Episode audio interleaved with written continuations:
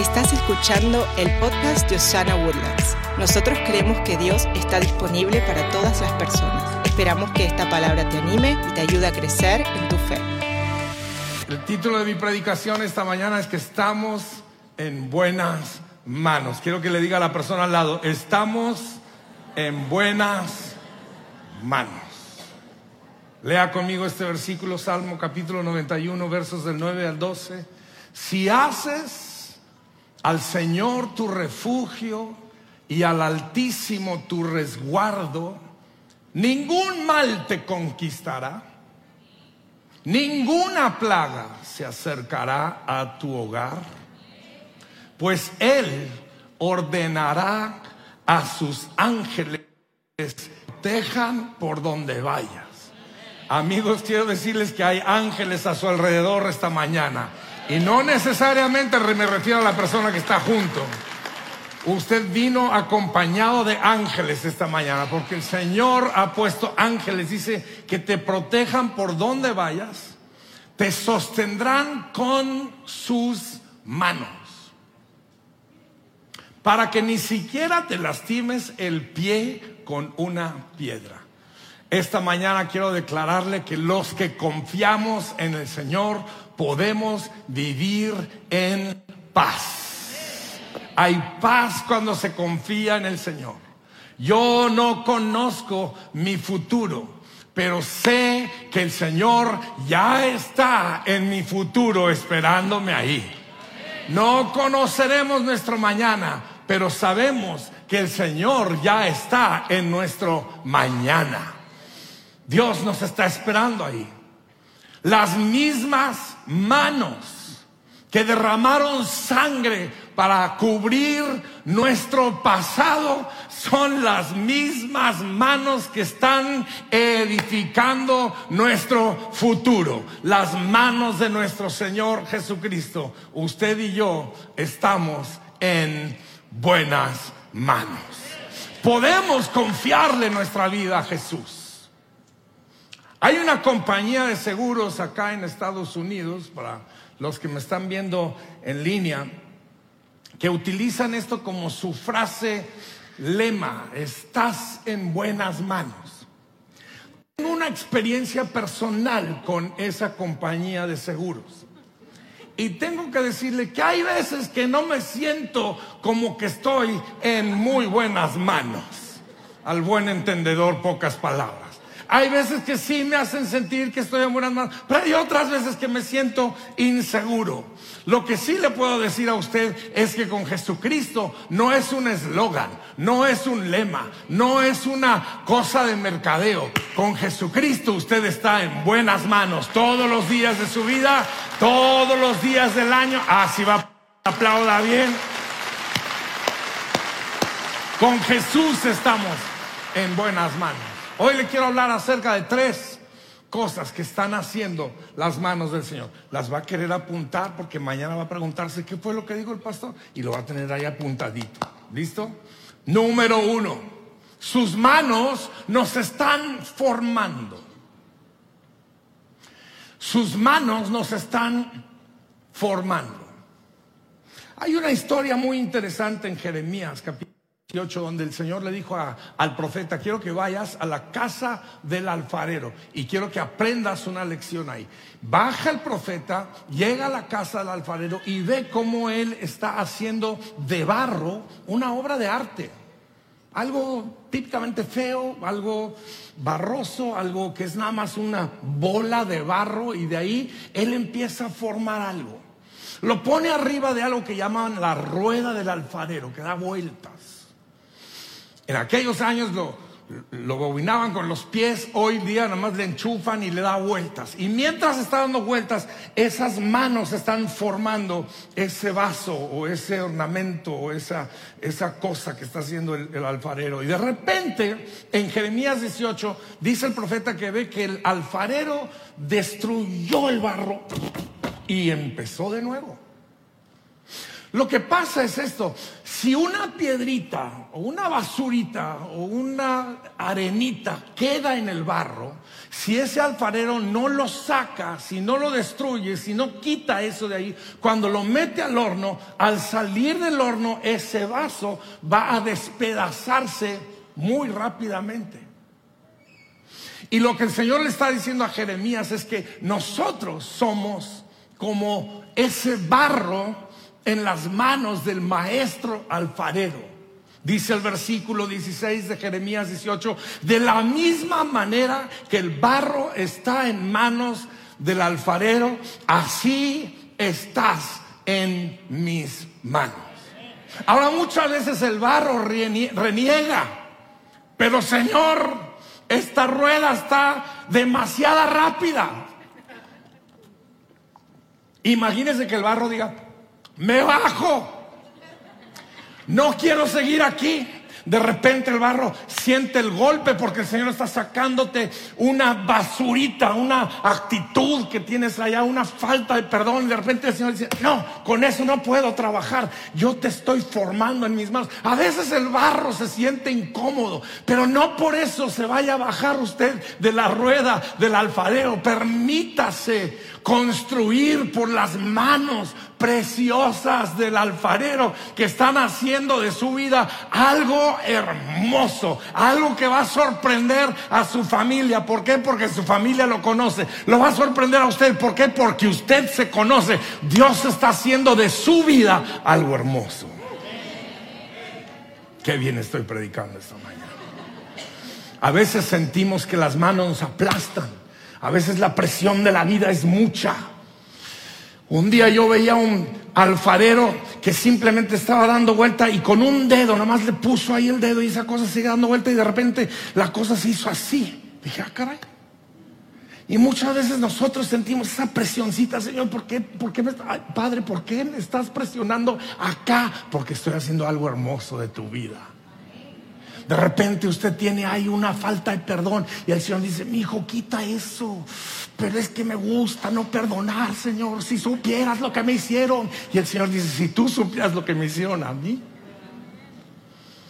Y estando crucificado, Jesús dijo, Padre, perdónalos Dios está quitando de nuestra vida la basura, está quitando lo feo para que usted termine siendo algo hermoso, algo que glorifique a Dios. Su vida va a glorificar a Dios y la gente a su alrededor se va a sorprender de lo que Dios hizo en su vida. No se baje de la rueda del alfarero. Quédese ahí, deje que esas manos lo moldeen, que lo formen. ¿Por qué? Porque usted y yo estamos en Gracias. A ver si este lado me ayuda. Estamos en... No se baje. Dios está formando nuestras vidas. Hay una canción que cantamos aquí en Osana Woodlands. Vamos de gloria en gloria en gloria. ¿De qué quieren? ¿De qué estamos hablando cuando decimos que vamos de gloria en gloria? Es el versículo. Esa canción está en base al versículo de segunda los Corintios capítulo 3 verso 18. Dice, somos transformados. Diga conmigo esta palabra, transformados. Usted esta mañana no vino a pasar el tiempo. Usted esta mañana no vino a escuchar una buena prédica, aunque va a ser muy buena. Usted esta mañana vino para que el Espíritu Santo transforme su vida y lo convierta a usted en algo hermoso para la gloria del Señor. Estamos siendo transformados de gloria en gloria. Y dice que estamos siendo transformados a su imagen. Gloria a Dios que estamos siendo transformados a la imagen de nuestro Señor Jesucristo y de nadie más. ¿Por qué? Por el Espíritu Santo del Señor. Él nos está transformando. Esa canción dice de gloria en gloria. A todo el mundo le gustan los picos de la gloria la montaña de la. Ay, estoy acá en la gloria. Pero ¿qué tal de esos valles para llegar de una gloria a otra? Es en esos valles donde el Señor te está formando, te está amasando, te está preparando para que cuando pises la siguiente gloria vas a estar más glorioso que la gloria anterior. El Señor está haciendo su obra en ti. ¿Por qué? Porque estamos... ¿Me va a ayudar a predicar esta mañana o estoy acá yo solito? Estamos en buenas manos. La segunda cosa que sus manos están haciendo? Es que sus manos nos están sanando. ¿Cuál fue la primera? Nos están formando. Esta segunda, nos están... Yo me di un paseo por el Nuevo Testamento, yo quería saber algunos de los lugares donde el Señor usó sus manos para sanar, específicamente sus manos. Y encontré una cantidad de historias increíbles en el Nuevo Testamento. En el libro de mi tocayo, Marcos capítulo 8, encontré la historia de cuando Jesús sanó al leproso. Ahora, nosotros acá en el año 2022 no tenemos mucha lepra a nuestro alrededor en cuanto a esta enfermedad, pero en el tiempo de Jesús era un problema serio. Había mucha lepra, había muchos leprosos y la lepra es una enfermedad muy muy desagradable porque eh, eh, se carcome la, carne de, las, de la del cuerpo, o sea, literalmente se pudre, por ejemplo, una nariz se pudre tanto que se cae y deja un orificio abierto, se les caían las puntas de los dedos, era una, era una enfermedad realmente horrible, horrible y muy contagiosa, de tal manera que los leprosos tenían que andar con una campanita y con un saco especial y tenían que gritar inmundo, inmundo, a todos lados a donde iban. Si tú escuchabas esa campanita y alguien gritando inmundo, era para que tú te hicieras a un lado, para que no te contagiaran. Y era ilegal en aquellos años, en los tiempos bíblicos, era ilegal tocar a un leproso. Era contra la ley. Multaban a los que tocaban a los leprosos. ¿Cómo me encanta ver en Marcos capítulo 8 que viene ese leproso gritando inmundo y le pregunta a Jesús, ¿puedes sanarme? Y Jesús dice, sí puedo. Y eh, dice la palabra de Dios que el Señor puso sus manos sobre el leproso. Señor, espérate, que no sabes que es ilegal. Mire, yo quiero decirle una cosa esta mañana. Al Señor no le importa si es legal o si es ilegal. Él va a poner sus manos sobre tu vida. Él va a llevar tu podredumbre. Él va a sanar tu enfermedad para la gloria de su nombre. A Él no le interesa si tú andas por ahí con tu campanita anunciándole a todo el mundo que eres inmundo y que no tienes por qué nadie te hable, que nadie se junte contigo. Esta mañana el Señor quiere que sepa que no importa cuál ha sido el error de tu pasado, Él está aquí para sanarte, para tocarte, para abrazarte. Él te va a quitar esa campanita y te va a dar una canción nueva. Vas a empezar a cantar paso a paso no me detendré y el Señor va a hacer una obra gloriosa en tu vida. Hay otra cosa que quiero decirte. A Jesús no le importó la ilegalidad.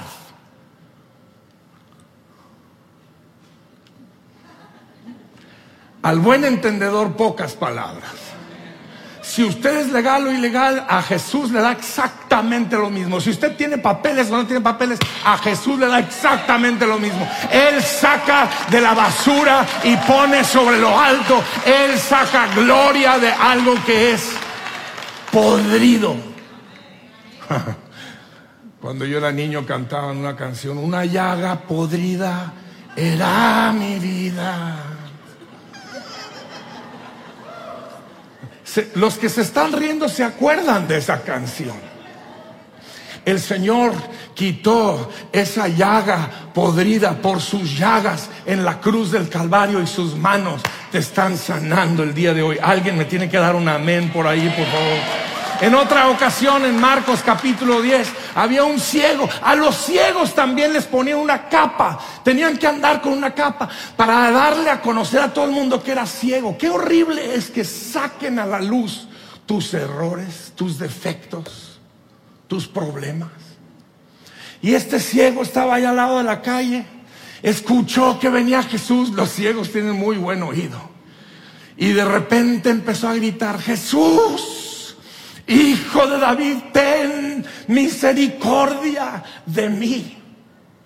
Y los discípulos, los discípulos de Jesús, los que tendrían que haber ido a acercarle al ciego a Jesús, fueron los que le, fueron a decir, oiga Señor, cállese, ¿Quién no ve que el Señor anda muy ocupado? Y lo único que provocaron es que el ciego gritó más fuerte. Amigo, que no le callen. Usted grite con todas sus fuerzas. Si usted sabe que necesita del Señor, grite ahora mismo. Si usted sabe que usted no puede sin Él, grite más fuerte todavía. Aunque lo traten de callar, usted siga gritando. ¿Por qué? Porque el Señor te quiere sanar. El Señor quiere quitarte esa capa de ciego. Hay algunos que están en, en, en, en, ceguera espiritual. Y el Señor te quiere quitar esa ceguera, tocar tus ojos en el nombre de Jesús, que camines en nueva luz. En Lucas capítulo 13, casi se me había olvidado de esta señora. Casi nunca hablamos de ella. Era una señora que estaba encorvada por 18 años anduvo con esa, ese problema de la espina dorsal. Y Jesús la ve sentada entre el público y siente el dolor de esa señora. Hay algunas personas que llevan años encorvados con su amargura, con su falta de perdón, con una actitud equivocada, encorvados con pecado, quizá una adicción. Y esta mañana el Señor te ve. Ella estaba sentada en el templo. Esta mañana el Señor ve a los que están sentados en el templo y Él te está diciendo, ven hijito, ven hijita, yo te voy a quitar esa corratura y yo te voy a quitar ese problema, yo te voy a sanar de ese dolor, yo te voy a quitar esa memoria, te voy a quitar esa amargura que tienes. Esta mañana el Señor te dice, yo quiero quitarte esa encorvatura y te voy a dar nueva vida y te vas a parar recto y te vas a parar con la cabeza en alto, con la cabeza enfrente, con los, con los, con los hombros enderezados, porque vas a caminar como hijo del rey que tú eres. ¿Por qué? Porque estamos en buenas manos. En, Marcos 7 encontramos al sordomudo. Muy interesante esta historia. Jesús encuentra al sordomudo y le mete los dedos al oído. Yo no sé de usted. Yo no tengo muchas ganas de que alguien me meta los dedos a los oídos. ¿Mm? Pero este sordomudo no le importó. Y luego dice que Jesús hizo algo todavía más extraño, escupió en su dedo y dice, dame tu lengua. Y el sordomudo saca la lengua. Me parece que primero le sanó los oídos porque luego le dijo que sacara la lengua, entonces pudo escucharle. Sacó la lengua y puso saliva sobre la lengua. Ahora, yo no sé de usted, yo no voy a dejar que nadie ponga saliva de su dedo en mi lengua menos que sea Jesucristo el Salvador, a menos que sea el Mesías, el Rey de Reyes. Si Él me pone los dedos, bienvenido sea. Si Él me escupe en la lengua, bienvenido sea. Porque únicamente en las manos de Jesucristo vamos a tener usted y yo la claridad para vivir en victoria. No sé si alguien me esté escuchando esta mañana. Solo Él, apláudale a Jesús. Solo Él. Hay algunos, hay algunos que andan en la vida sordos ante los oídos, ante, los, ante la palabra de Dios, mudos que no pueden ni siquiera hablar, pero esta mañana el Señor te va a quitar tu sordera. Levanta una mano al cielo y dile, Señor, quítame la sordera. Mete tus dedos en mis oídos. Pon tu dedo sobre mi lengua que yo quiero hablar lo que tu palabra me diga que yo hable. Lucas capítulo 7 había un joven que había muerto, una viuda que ya perdió el marido y ahora se le murió el hijo. Imagínese ese dolor. Y está llevando a su hijo a que lo entierren. La procesión fúnebre ha sido una cosa bien triste. Toda procesión fúnebre es triste. Pero una viuda que pierde a su único hijo y de repente no se dio cuenta la señora esta. Pero en una esquina Ellos venían por acá y Jesús venía por acá. Yo le quiero decir a usted en esta mañana que en lo que menos usted piense, Jesús se va a topar con usted y va a interrumpir su procesión fúnebre y va a cambiar su lamento en un baile y va a cambiar su tristeza en gozo y te va a quitar esas cenizas que traes encima y te va a dar un baile, te va a dar una canción de alegría. Dice la palabra del Señor que el Señor solo tocó el féretro ni siquiera tocó al joven, tocó el féretro. Y de repente el joven despierta. Imagínese usted ser ese joven. ¿Qué estoy haciendo yo aquí en esta caja? Dios en esta mañana va a resucitar a alguien de los muertos. Dios esta mañana va a sacar a alguien de esa procesión fúnebre. Dios esta mañana te va a decir, yo voy a restaurarte lo que el enemigo trató de robarte. Ese hijo por el que tú estás preocupado, el Señor lo va a regresar a la casa. Ese familiar por el que estás preocupado, Dios lo va a regresar a la casa. ¿Por qué? Porque cuando Jesús toca la situación, todo cambia. Diga, estamos en buenas manos en Marcos capítulo 10, versículo 16. Esta es una historia que a mí me enternece cada vez que yo lo veo.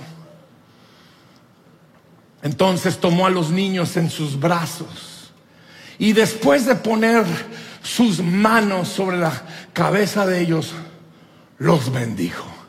Si usted lee esta historia, se va a dar cuenta que los tremendos discípulos, Padre Santo, fueron a decirle, porque los papás se acercaron con sus hijitos diciendo, mi hijo, vamos a conocer a Jesús. Y ahí van los niños queriendo conocer a Jesús. Y de repente llega Pedro. Seguramente era de, de algún lado. ¡Ey, no! ¿Para qué andan molestando a Jesús?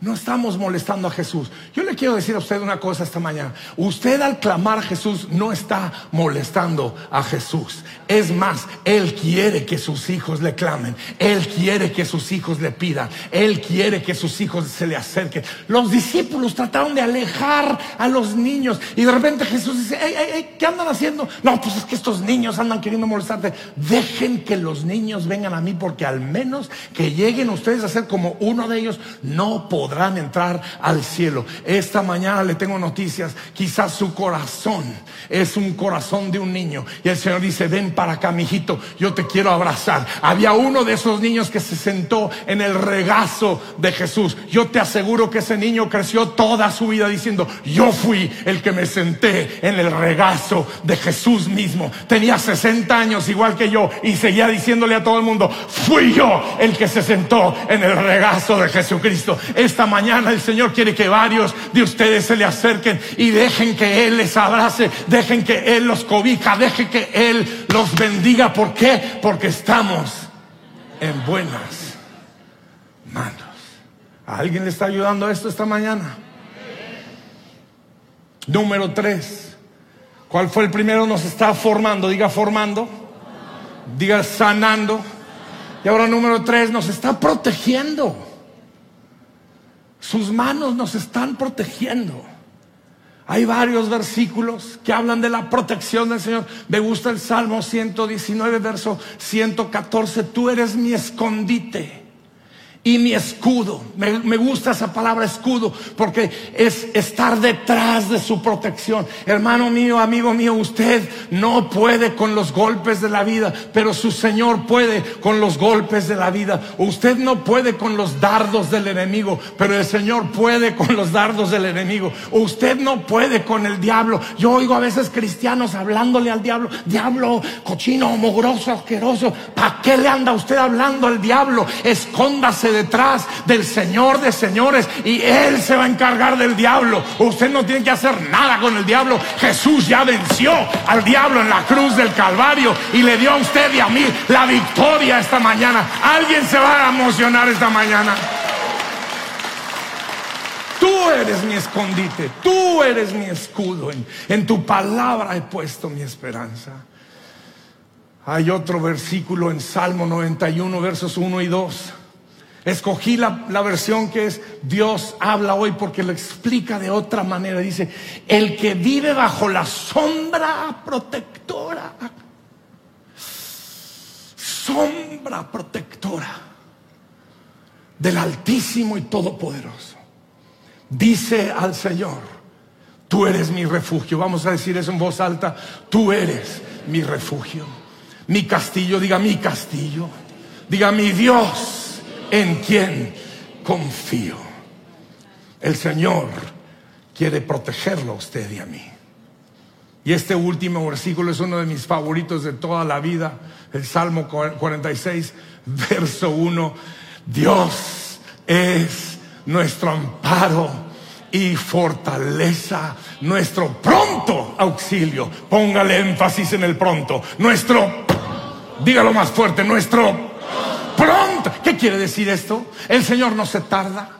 Yo estoy aquí para profetizar. Si usted quiere recibir esta profecía, levante una mano al cielo. Hay alguien aquí que necesita auxilio y el Señor está por visitarte esta misma tarde. Tu pronto auxilio está a la puerta, está tocando, está por cambiar tu tristeza en un gozo, tu situación en victoria, porque Él es pronto auxilio en las tribulaciones. ¿Cuándo es que más necesitamos auxilio? En las tribulaciones. ¿Cuántos estamos atribulados? Todos. El que no levantó la mano y dijo, no, yo no tengo ningún, es un mentiroso. Y ya esa es una tribulación. Él es nuestro pronto. Si alguien quiere recibir esta palabra, levante una mano al cielo y no diga, Señor, yo recibo esta palabra. Tú eres mi pronto auxilio en las tribulaciones. Y yo espero en ti. Dice la palabra de Dios que Él no se tardará en respondernos. Me gusta este versículo, Jeremías 33, verso 3, dice, clama a mí y yo quizá te responda.